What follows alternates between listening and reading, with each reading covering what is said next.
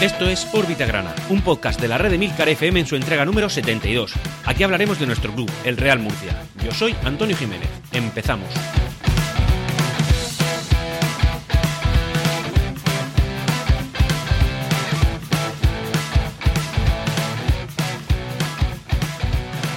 Vaya pedazo de dosis de murcianismo nos hemos llevado en vena esta semana. Una semana en la que, oye, se nos pintaban las cosas bonitas, de hecho de haber conseguido o cosechado un resultado eh, positivo frente a la Unión Futbolística Cordobesa, eh, las cosas se habrían puesto ya, pues, ciertamente bien, ciertamente bien, digámoslo así.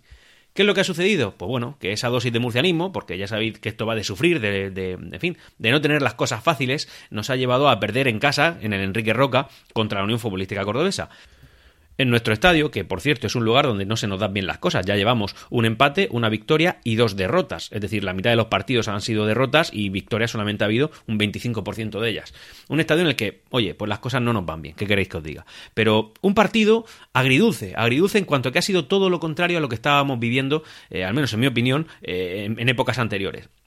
¿A qué me refiero? Pues me refiero a un partido en el que en ciertos momentos hemos jugado bien, hemos jugado de manera divertida, es decir, divertida para el espectador, vistosa, eh, aguerrida. Yo creo que en ciertos momentos del partido he disfrutado. Y seamos honestos, eh, ver competir a nuestro club siempre es un motivo de disfrute, pero en cuanto a lo técnico, al futbolístico, pues desgraciadamente no solemos ver ese tipo de cosas. Y eh, la Unión Futbolística Cordobesa, que en, una que tuvo, en una que tuvo, dos más mm, muy leves también podríamos contarle, pero bueno, en una que tuvo, cogió y la metió. Y nosotros no fuimos capaces de compensar ese gol en contra. Ni, con un penalti mm, fatalmente, por cierto, horriblemente tirado por Chumbi, ni por tampoco un larguero que pegó Víctor Curto, ni por otras tantas que el Real Murcia no supo aprovechar.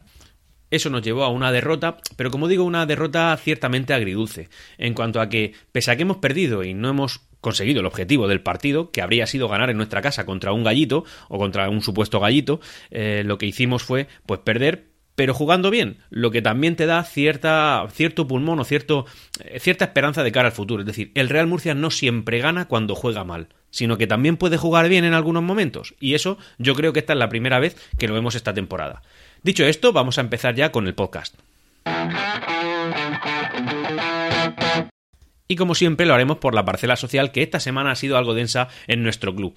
Eh, en este caso, por ejemplo, hablar primero del abono primera fase. Es decir, al final el Real Murcia, que está sediento de dinero, lo necesitamos porque al final lo que queremos es pagar. Yo creo que no hay un motivo más noble en el fútbol español que la campaña que nuestro Real Murcia está llevando a cabo, que es la de pagar, pagar y pagar y eso en detrimento de los resultados deportivos, como claramente estamos viendo de manera, en fin, de, manera medio placista, incluso largo placista, es decir, estamos sufriendo en segunda B por no poder invertir en equipos potentes. En cualquier caso, al final lo que necesitamos es conseguir dinero y esto el Real Murcia, pues eh, le ha surgido una gran idea que a mí me parece una buena, que es el abono primera fase.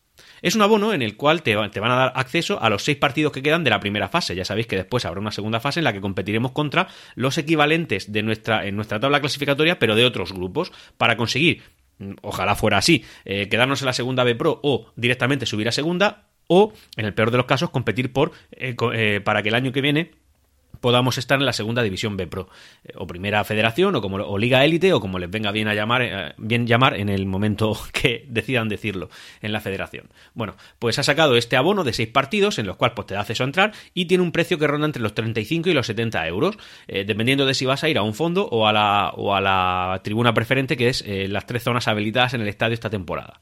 Así que, así que si quieres ver estos partidos que quedan, bueno, ahora ya son cinco porque el de Córdoba se ha disputado y el próximo ya va a ser directamente también en Enrique en Roca contra el Universidad Católica. Puede ser un buen motivo para ir al estadio. Bueno, pues si quieres verlo ya sabes lo que tienes que hacer. Tienes que tener en cuenta también que si no renovaste tu abono en, la, en el momento en el que se estaban renovando de manera regular los abonos, los normales, es decir, como el que puedo tener yo, o el que puede tener la mayoría de la audiencia de órbita grana, bueno, pues el número de abonados no se respeta. Es decir, no vas a. E, empiezas desde cero. Si tenías como intención, o a lo mejor como propósito, el, oye, en su momento no me aboné, pero bueno, ya pagando estos 35 euros, pues consigo mantener mi número de abonado. No, lo siento, el número de abonado lo perdiste. Tendrías que verte abonado en el momento oportuno, que era el momento ideal para hacerlo. En cualquier caso, oye, pues te animo también a que lo hagas ahora y empieces ya a contar, si es que para ti el número es importante, empieza a contar ya la antigüedad en, el club. Para continuar, decir que bueno, que el Real Murcia también ha, iniciado una campaña para conseguir voluntarios. Eh, está destinada sobre todo al tema de los accesos, control de aforo para diferentes partidos, tanto del primer club, perdón, como del primer, la primera plantilla, como del resto de equipos del club. Y eh, al final lo que hay que hacer para poder entrar es rellenar una solicitud y mandar un email a, y mandar el email, la solicitud eh, a voluntario@realmurcia.es. En este partido ya del Córdoba, de, bueno, de la Unión Deportiva Cordobesa, ya habían voluntarios y, oye, pues se les agradece desde luego. Me parece que como compensación lo que te dan es, bueno, pues acceso al partido. Entiendo que la gente que se apunta a lo del voluntario son previamente abonados, porque esto al final es murcianismo en vena. Es decir, el que se apunta como voluntario es porque es murcianista cerrado, como yo, como tú, como cualquier otro que haya sacado su abono al principio de temporada. Y, eh, bueno, además se apunta como voluntario. Así que eso no puede ser un acicate. Pero sí que es verdad que te dan alguna equipación del Murcia, que eso, oye, siempre nos llena de, bueno, pues de orgullo. Al final, tener prendas con el escudo del Real Murcia, a mí qué queréis que os diga, a mí siempre me, me ha gustado mucho. Así que, bueno, que no sea ese el motivo por el que te apuntas como voluntario, sino que sea la intención de ayudar a tu club, pero, pero bueno, que ahí tienes la opción y que, y que ¿por qué no? ¿Por qué no? Si tienes tiempo, tira, tira para ello. También decir que el Real Murcia ha abierto la eh, oficina del aficionado, que es una, un punto de información para el aficionado y también ahí se recogerán entradas, abonos, en fin, pues al final lo que digamos que es una especie de servicio 360 grados hacia el abonado. Es una oficina que se viene demandando mucho tiempo y que en algún momento hemos tenido, pero que parecía que en este caso se estaba dejando un poquito de lado. Bueno, pues el Real Murcia ha tenido a bien ponerlo y, oye, mal no nos va a venir, desde luego. Y cualquier duda, cualquier consulta, cualquier. Entiendo que también sugerencias que tengas para el club, ese es el lugar. Eso está en la entrada a las oficinas del estadio. Ya sabéis, eh, según veis eh, en el propio estadio, en la fachada principal, la tienda, eh, te la encuentras de frente, pues a la derecha hay una puerta, ese es el acceso. Así que ahí debería estar la, oficina de, atención al, al, aficionado, que no al abonado, es decir, a todo el mundo. Por otro lado, y cambiando de tema, este ya es el penúltimo de la, de la parte social, aunque el, siguiente va a tener un poco de, parte de opinión por mi parte, eh, valga la redundancia. Bueno, pues hablar de, que esta semana se ha presentado un libro homenaje al Macho Figueroa en el palco de honor del Estadio Nueva Condomina o Enrique Roca.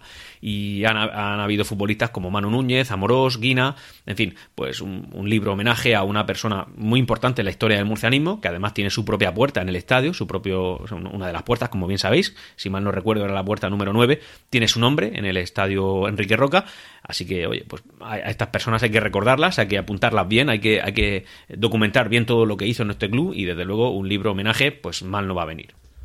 Y por ir terminando con la parte social, quería aquí eh, apuntalar una parte de, opinión en la cual, pues bueno, ha surgido cierta polémica con el tema de eh, la venta de entradas para el acceso al estadio, al, estadio en el partido contra la Unión Futbolística Cordobesa.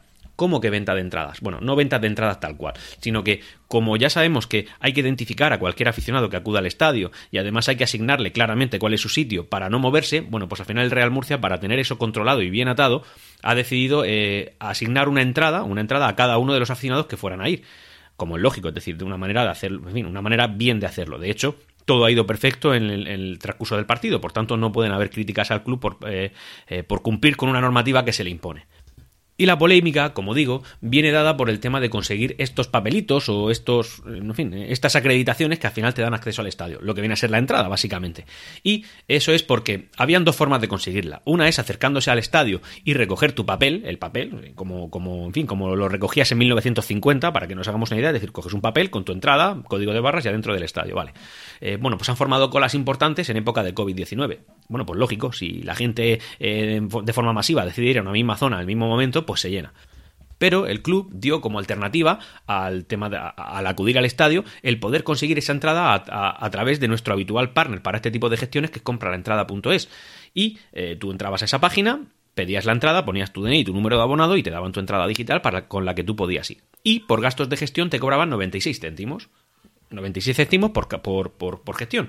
Y aquí, bueno, se creó una polémica, cierta parte de la afición, muy, muy minoritaria, por suerte, debo decir, criticando esta actuación. Madre mía, 96 céntimos, y yo ya, yo ya soy abonado ya he pagado, bla, bla, bla, bla, bla, bla, bla, bla. Señores, no tiene ningún sentido. Por favor, por favor. Entiendo que la afición de. Perdón, la, audiencia de Orbitagrana son de los que no van a criticar estos 96 céntimos. Básicamente por el motivo de que ¿Cuánto valoras tú tu tiempo? Es decir, ¿cuánto vale para ti, no sé, 10 minutos de tu tiempo? Y digo 10 por ser optimista, porque habían colado una hora en, ciertos momentos. Es decir, ¿cuánto lo valoras tú?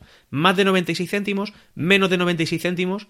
De verdad, el, poder conseguir que te ahorren la gasolina, el desplazamiento, el tiempo, eh, yo qué sé, el, aburrimiento de estar ahí, yo qué sé, por, ponernos tiquismiquis, eh, la batería de tu móvil durante el tiempo que has estado comiéndote la cola. En serio, todo eso junto no vale 96 céntimos. El que te den tu entrada en tu domicilio en el instante sin hacer nada de eso no vale 96 céntimos. Es que no hay una persona en compra la entrada, punto eso, quien sea, o un informático que ha programado todo eso logísticamente para que tú puedas conseguir tu entrada. ¿Es un problema 96 céntimos? Hombre, yo creo que está fuera de lugar criticar esta actuación. Es decir, oye, si no quieres pagar los 96 céntimos, pues bien libre, bien libre que eres de ir al estadio y comerte tu hora de cola y conseguir la entrada de una manera habitual como pues, se podía hacer en 1950, 1960, en fin, eso se podía hacer entonces. Ahora, por suerte, hay una cosa que se llama tecnología, que por precios muy reducidos, en serio, 96 céntimos, te, te, lo, te lo acercan todo a tu casa sin tener tú que hacer nada. Es más, en tu casa no, en donde estés en ese momento. Hombre, me parece que aquí la polémica queda fuera de, fuera de lugar. De hecho, al final esto se ha alimentado un poco porque cierta parte de la prensa han criticado la medida de los 96 céntimos. Oye, pues yo no voy a ser una parte de, esa prensa, yo voy a decir lo que pienso y yo pienso que yo habría pagado mis 96 céntimos, es más, si me piden un euro cincuenta lo habría pagado igualmente y habría estado igual de contento porque me den mi entrada en mi casa sin tener que ir allí exponiéndome. Desgraciadamente, yo, como no resido en el municipio de Murcia, pues todo esto me lo he ahorrado, pero, pero vamos, que no me lo voy a ahorrar de, cara al próximo partido, que sí voy a poder acudir, no me lo voy a ahorrar. Pagaré mis 96 céntimos, tomen usted compra la entrada y por favor póngame un botoncito de dar algo de propina porque voy a rellenar hasta el 1.50. Y ya está, poco más que decir sobre esto. Creo que al final se me está entendiendo lo que quiero decir. Evidentemente, si hay alguno que no está de acuerdo con mi opinión, no te lo tomes por lo personal, simplemente yo estoy aquí dando la mía y, desde luego eh, eres muy libre de hacer lo que quieras y me parece excelente. Dicho eso, pasamos a la sección deportiva.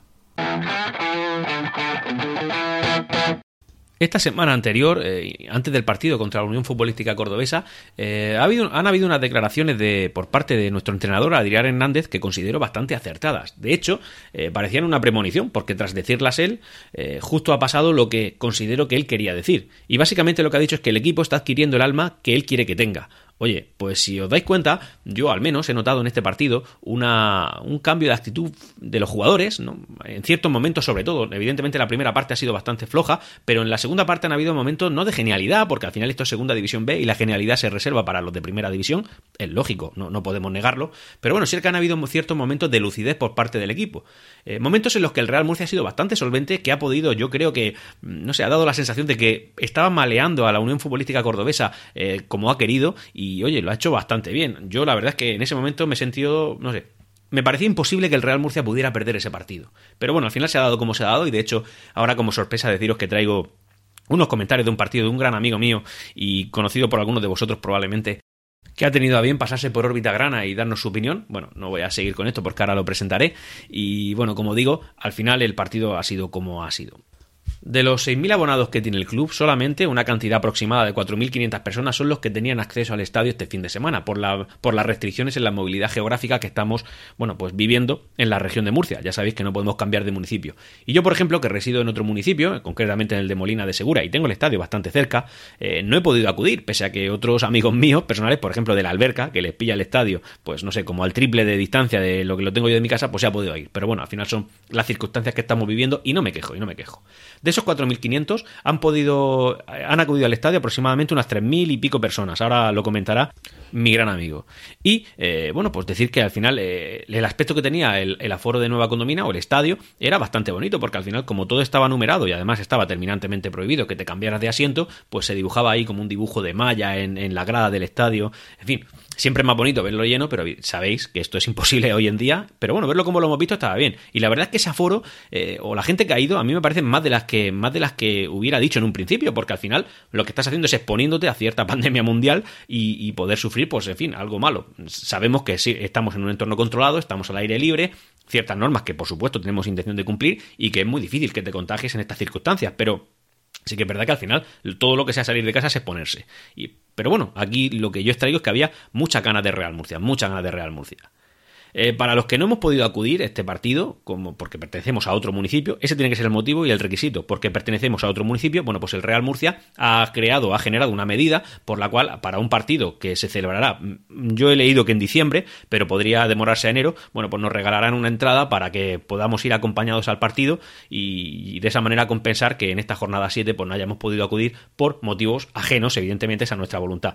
Una medida que me parece buena por parte del Real Murcia, que al final es pues una forma de cuidar al abonado que, que tan importante y tan fiel está resultando ser este, este año. Em, solamente se habían abierto en el estadio la, la, grada preferente, es decir, la del palco, y los fondos, dejando cerrada la grada lateral. Lógicamente no era necesario para la gente que iba a ir, para el número de abonados que somos y con las distancias que son, pues al final eh, no era necesario. Se ha quedado una, bueno, al menos la sensación que yo he tenido es que el fondo, el fondo sur, como siempre, ha estado bastante lleno. Eh, la tribuna, pues eh, digamos que a un 60% y el fondo norte a, pues, a otro 60-70%, quedando un poco despejada la parte donde iría normalmente la afición visitante. Así que realmente eh, la asistencia ha sido bastante buena cosa que como siempre pues, pues nos gusta. ¿Y quién venía a visitarnos? Bueno, pues venía a visitarnos un equipo nuevo en la faz de la Tierra, un equipo sin historia, un equipo que no es el que dice ser, eh, es decir, que está intentando ocupar un lugar que es que no es el suyo, y ahora, ahora profundizaremos un poquito más, y venía también con un entrenador nuevo, que es el de Pablo Alfaro. ¿Por qué? Pues porque había despedido al anterior, por, por, porque al final no deja de ser la plantilla más cara de toda la categoría, por encima de la Universidad Católica, y eh, tiene como objetivo ser líder destacado. Y estaba, mm, no si mal no recuerdo, dos puntos por debajo de nosotros. Ahora, evidentemente, esa situación se ha revertido por el resultado. Eh, dicho esto, y para seguir comentando con algo más de propiedad, a continuación va a hablar Jesús García, un periodista y amigo y por supuesto un gran murcianista que ha tenido a bien acercarse a Orbita Grana y, comentarnos sus impresiones sobre el partido. Muy buenas Antonio y muy buenas a los oyentes de Órbita Grana. No pudo ser, el Real Murcia perdió 0-1 ante el Córdoba en un encuentro especial, especial para aquellas personas, los afortunados que pudieron acudir al estadio después de mucho, mucho tiempo sin, sin poder hacerlo. Eh, había mono de fútbol, había mono de Real Murcia, unos 3.000 o 4.000 espectadores pudieron disfrutar de una tarde de fútbol y una pena que al final pues eh, el marcador no fuera el que, el que todos eh, esperábamos, ¿no? Una derrota que yo creo que, que no fue justa. el equipo de Adrián Hernández por lo que hizo, sobre todo en la segunda parte, yo creo que no mereció, no mereció perder. En la primera no me gustó, estuve impreciso, eh, faltaron ideas, eh, Chumbi y Toril estuvieron desaparecidos porque no le llegaron balones. Y en la segunda todo lo contrario.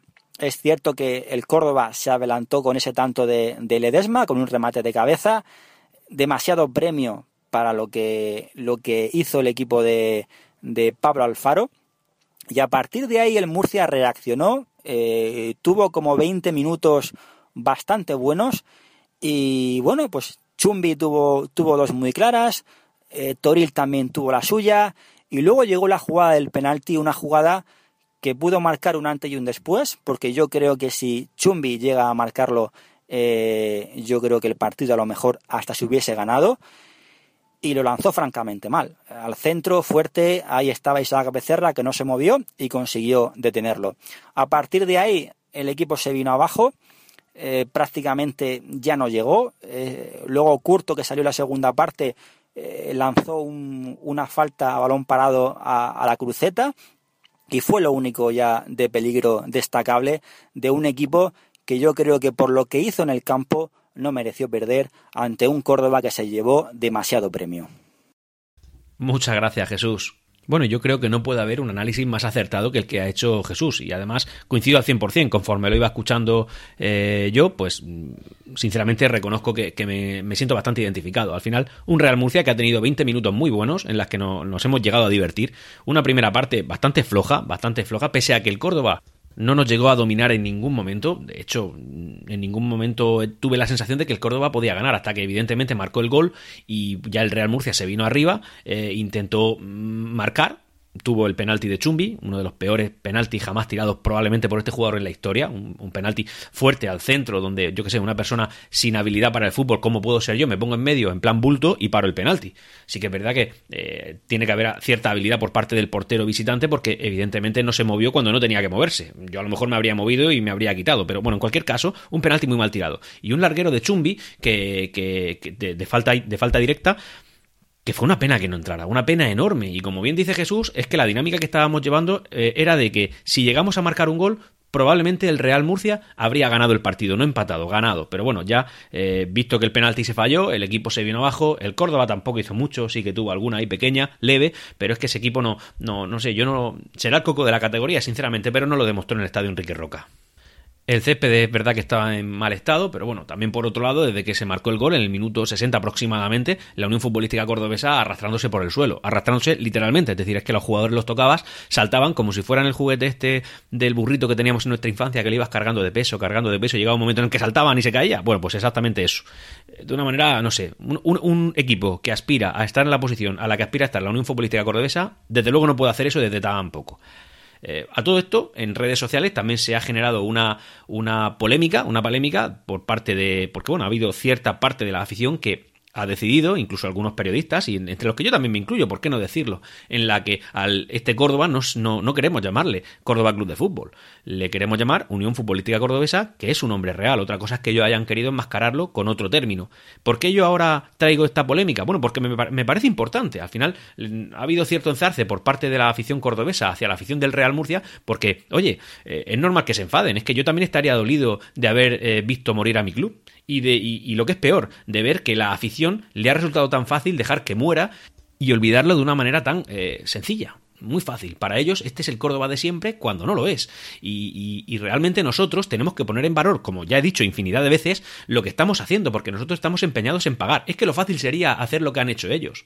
No sé, por, por, por volver a... La verdad es que me gusta sacar estos temas, porque no sé, hay gente que lo evita, pero yo por qué tengo que evitarlo? Si esto lo que hace es darle un valor a mi equipo, a mi club, al que, estamos, al que estamos luchando, al que estamos hoy en día sufriendo.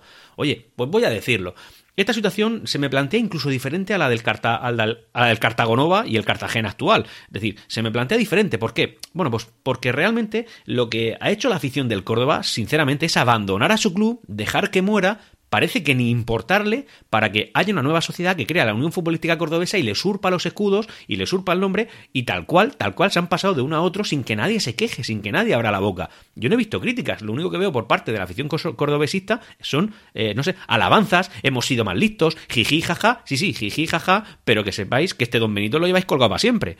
Porque es verdad, es decir, este no es el Córdoba. Eh, ¿Por qué lo comparo con la situación del Cartagena? Pues porque también eh, la veo muy diferente, es decir, el, Cartagena en su día, eh, bueno, el Cartagena Fútbol Club, el histórico, ese equipo estaba prácticamente desahuciado con 60 abonados, ¿vale? Es decir, es que incluso desde el propio club se daban señales de que eso no tenía continuidad y el equipo senior dejó de competir. Y es cuando nació otro equipo totalmente diferente que se erigió como el primer equipo de la ciudad, que era el Cartagonova Fútbol Club. Eh, otro equipo diferente. Es decir, ni siquiera es que la afición del Cartagena eh, estuviera orgullosa de dejar morir a su club. No, posiblemente estaría apenada. Y bueno, salió una alternativa que con el tiempo, que ese tiempo ya son 26 años, es decir, ya tiene, pues hombre, cierto, pues no, una historia real, no es un club histórico, pero bueno, que no tiene un año, ¿entiendes? No tiene ni uno ni cinco, que ya tiene 26. Es decir, y, y con el tiempo, pues hubo un empresario que dijo, oye, pues yo voy a aprovechar los símbolos, pese a que sigan vivos, y se lo voy a poner a este club. Y la afición lo aceptó. Pero también es verdad que quizá ya había gente que era del Cartagonova, al que le cambiaron el escudo y claro, eso para ellos fue, una, fue un acicate para, para, en fin, pues para que se uniera más gente, es decir, ver el escudo histórico del Cartagena de la historia, adulterado, sí, vale, con un submarino debajo, pero realmente es un llamamiento a la afición. Es decir, es que incluso esa, estrategia que usó el Cartagonova la veo algo más limpia, ¿vale? Algo más limpia que lo del Córdoba. Lo del Córdoba me parece de verdad. Es decir, yo no concibo a otro Real Murcia, no lo concibo. Y voy a cambiar la unidad, voy a vender la unidad productiva a otra sociedad y le voy a poner el escudo y la afición como lo quito. Sí, sí, sí, sí, sí, por favor, sí, por favor. Estamos orgullosísimos de no, de no pagar un duro. Pues, ¿qué queréis que os diga? Es todo lo contrario a lo que yo quiero para mi club. Y no es que yo esté poniendo en valor una cosa y, devaluando otra. Es que digo lo que me parece y no quiero, eh, en fin, dejar mal a nadie, pero tenemos que entender que lo que está haciendo nuestro club es histórico, perdón, es histórico, sí, es histórico, es histórico y es heroico, es heroico porque podríamos usar la alternativa del Cartagonova. Podríamos usar la alternativa ahora del Córdoba que le ha salido bien. Y tantas otras que no hacemos, que no, que nos empeñamos, que este es nuestro club, que de aquí no nos mueve nadie. Y sí, eso evidentemente tiene sus desventajas, porque tenemos que estar sufriendo a un club, a un Real Murcia, deportivamente devaluado, sin fuerza, compitiendo en la, en la tabla media, media alta de la segunda división B, intentando, yo qué sé, no sufrir por bajar a la cuarta categoría de fútbol nacional, no a la tercera, sino a la cuarta. Hombre, son cosas que tenemos que, pagar, es un peaje importante, pero lo estamos pagando. Y aquel que venga a decir, porque claro, evidentemente cuando la afición del Córdoba ha visto que estamos llamándole Unión Futbolística Cordobesa, lo primero que dicen es el típico, moroso. Bueno, pues sí, moroso, moroso tu equipo que, se ha extinguido sin pagar un duro. Nosotros estamos peleando día a día, sudor a sudor, euro a euro, para poder pagar todo lo contrario que ha hecho tu club. Entonces, que nos llamen morosos, sinceramente, hombre, que lo digan otros clubes que están saneados o que fueron morosos en su día pero han conseguido reponerse, pues hombre, eh, tampoco te lo acepto, pero, pero tienen, cierta, tienen cierto fundamento. Pero que te lo diga un tío de la Unión Futbolística Cordobesa, hombre, me parece ridículo, sinceramente, nivel ridículo. Y bueno, dicho esto, y para ir cambiando el tercio y ya centrarnos un poquito más en, los que, lo que de verdad nos viene, bueno, hablar un poco de la afluencia a los estadios de, este fin de semana de la región, a los estadios de la región, porque han habido tres equipos de la región que hemos jugado como locales, todos menos en la Universidad Católica. Por un lado, el Real Murcia, unos tres mil y pico aficionados, vale, oye, pues bien, lo que se nos permite ir, y la verdad es que, hombre, no está mal. En Yecla, en Yecla cuentan unos 900, eh, por lo que he leído en prensa, unos 900, 900 eh, aficionados. Hombre, yo he visto las gradas y ahí 900 no habían, sinceramente, 900 no habían porque ya cómo es la grada, y luego también, pues hombre, por, la eh, situación de ese estadio, que no tiene asientos de, en fin, para sentarte bien, sino que son escalones como la, antigua condomina, cuando nosotros mm, jugábamos en ella, que la distancia de seguridad, pues desgraciadamente parecía no cumplirse, pero bueno, 900 en Yegla me parece poco, pese a que lo dice la prensa. Y por otro lado, 500 en Lorca.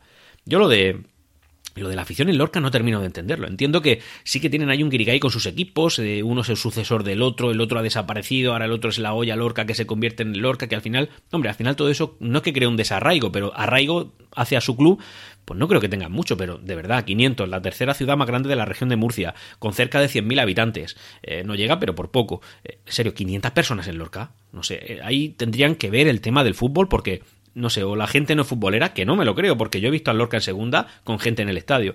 O, que miren qué pasa, porque realmente esos clubes no están creando eh, una base en su afición para, para, para poder llegar. Ni, ese ni el Lorca Fútbol Club, la antigua olla. No, no, lo entiendo. Realmente no lo entiendo. Creo que Lorca vale más en cuanto a afición, eh, al menos en cantidad, de lo que realmente demuestran día a día, mesa, semana a semana en su, en su estadio. Por otro lado, decir que el próximo partido que nuestro Real Murcia va a disputar en el Estadio Enrique Roca eh, es el 13 de diciembre y será contra la Universidad Católica. Hemos perdido contra, contra uno de los cocos, que es el, la Unión Futbolística Cordobesa, y ahora viene otro coco más. Pese a que la gente considera un poquito más coco al, al equipo cordobés, la Universidad Católica está demostrando ser el más fuerte. De momento, cero derrotas. Hombre, creo que ya le toca, pero desde luego nos viene un coco y tenemos que, tenemos que intentar dar el do de pecho. El Real Murcia está creo yo, pese a la derrota, reponiéndose, haciendo un equipo más compacto y un equipo más solvente. Y creo que Adrián Hernández está sabiendo imprimir su carácter y no podemos dejar que el otro equipo de la ciudad, o al menos de Guadalupe, nos, nos, nos moje la oreja. No podemos permitirlo, menos en nuestro estadio, porque en nuestro estadio tenemos que empezar a sacar ya resultados. No podemos permitir eh, tanta derrota y tanto mal resultado en el Enrique Roca. El Enrique Roca es nuestra casa. Aquí no viene nadie sin pagar peaje. Para ir concluyendo con la parte deportiva y antes de la clasificación, bueno, pues un par de resultados que creo que pueden ser interesantes para nosotros. Uno es el Real Murcia Basket, que ha perdido 75-63 contra el, contra el Girona. Eh, bueno, este es un coco de la categoría y nosotros somos unos recién ascendidos. Vale, lo, lo podemos, entra dentro de lo habitual. La clasificación de momento no peligra y el, Imperial que le ha ganado 2-0 al Águilas, a ese Águilas de Alfonso García, que venía con no sé cuántos internacionales y, Messi también ahí, y no, nada, 2-0 contra el Imperial, ahí los pequeños. Oye, yo he lanzado una apuesta en Twitter y creo que la voy a mantener, y es que este Imperial sí que va a ser capaz de mantenerse en la cuarta categoría de fútbol nacional. Es decir, eh, nosotros en la. Estoy convencido que el Real Murcia se va a ir a la B Pro, ya sea por la vía rápida quedando entre los tres primeros, o por la vía lenta quedándose entre los tres segundos, es decir, cuarto, quinto, sexto. Pero pero no sé, este, este, Imperial lleva tiempo reclamando su lugar y creo que su lugar no va a ser la quinta categoría, creo que puede ser la cuarta. Y yo apostaría a que el Imperial lo va a conseguir. Lo va a conseguir. Aquí lo dejo, ¿eh? apuntadlo si queréis para echármelo en cara si no lo conseguimos. Evidentemente vosotros sois aficionados realmente murcianistas, no me echaríais en cara estos buenos deseos para nuestro club. Pero en cualquier caso decir, oye Antonio, que te colaste. Bueno, pues la verdad es que prefiero que, me digáis algún día, Antonio, tú tenías razón. Hemos quedado en la tercera y, cuarta categoría de fútbol nacional respectivamente, el, club y su filial. Por otro lado, antes de ir cerrando ya las noticias, decir, bueno, que el Barça está realmente fastidiado. ¿A qué viene el Barça? Bueno, pues porque al final, eh, bueno, el Barça ya ha dado a entender que, va a entrar en fase de impago con sus propios jugadores. Eh, no ha especificado mucho, pero sí que las noticias que vienen es que parece que la nómina de enero va a tener dificultades para pagarlas a sus jugadores. Hablo del Barça, ¿eh? Hablo de uno de los dos pilares en los que se basa esta liga, eh, que ya he dicho muchas veces adulterada, en la que juegan dos equipos dopados, uno es el Madrid y otro es el Barça, dopados porque, bueno, ya sabéis el tema de los derechos de televisivos. No voy a incidir mucho mucho más en ello, pero sí que es verdad que este equipo, con la, con la máquina que es de generar ingresos, que entre en esta fase, quiere decir que la gestión ha sido, bueno, bueno, realmente me da igual cómo haya sido, pero la pregunta es la siguiente. Si entra en fase de impagos, ¿este club va a pasar por el mismo calvario que tantos otros hemos pasado y que tantos otros sufren diariamente? Es decir, ¿será la liga capaz de amonestar a este club como tan fácilmente amonestado a otros? Oye, eso queda ahí y la verdad es que estaremos pendientes. Yo al final no creo que esto vaya mucho más, porque al final siempre saldrá alguien para salvar a este, en fin, eh, no sé cómo decir, todopoderoso Barça, económicamente hablando, pero, pero bueno, que en cualquier caso están dificultades y hay que estar pendiente, ¿eh? hay que estar pendiente por el agravio comparativo que puede suponer para otros clubes, como entre otros el nuestro. Y por otro lado, una felicitación antes de la clasificación, y esto es a Onda Regional de Murcia, que cumple 30 años. Es la emisora autonómica regional, es una emisora que la verdad es que yo desde que tengo conciencia de, que me gusta el fútbol y, por supuesto el Real Murcia, habitualmente es a ellos a quien me dirigía para seguirlos. Ahora ya, pues bueno, las tecnologías te permiten, bueno, evidentemente voy al estadio siempre que puedo, pero cuando no puedo, pues la tecnología te deja verlo, eh, en fin, con imágenes, ¿no? A través de Footers o la 7, que antes no lo teníamos, pero cuando no lo teníamos, yo escuchaba Onda Regional de Murcia con Luis Belló, que era el comentarista habitual para el Real Murcia, luego me parece que se pasó a la Universidad Católica, y ahora actualmente con Fermín Noain, que me parece, la verdad es que un, gran comentarista, y, y por supuesto ahí está Fernando Vera, y tantos otros que, en fin, las tardes de los domingos nos la hacían más amenas con sus comentaristas. Es creo que una, una, emisora que en términos generales hace una gran labor con el deporte regional, nos, lo acerca, nos lo atrae, siempre ha tenido, la verdad es que como referente, no podemos decir otra cosa, pese a que ahora hayan equipos por categorías superiores a la nuestra, siempre han eh, tirado mucho de Real Murcia, cosa que se agradece porque es mi club, así que desde aquí, felicidades Onda Regional de Murcia. Bueno, y para ir concluyendo con el episodio de hoy, pues bueno, vamos a hablar de la clasificación. Una clasificación que evidentemente no, nos es tan propicia, pero bueno, tampoco es catastrófica. Eh, vamos a ir comentándola. El líder sigue siendo la Universidad Católica con cero partidos perdidos. La verdad es que lo están haciendo realmente bien. Eh, están en una situación que yo me cambiaría por ellos. Cinco partidos ganados, dos empatados. Como segundo, el Linares Deportivo, que ahí bueno, se encontraba el año pasado en tercera división y que por, por una gran eh, pues una gran cantidad de, de, circunstancias que le llevó a mucha suerte, ascendieron sin haber llegado a competir el último partido. Pero bueno, ahí están, con 13 puntos, cuatro partidos ganados, uno empatado y dos perdidos.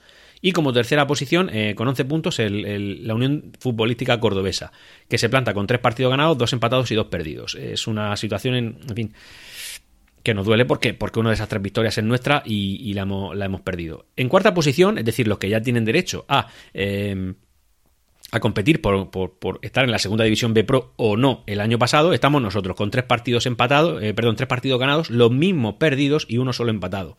Eh, de esas tres victorias, solamente una ha, sido en el Enrique Roca, cosa que yo creo que es algo que tenemos que revertir y revertir ya en el siguiente partido contra la Universidad Católica.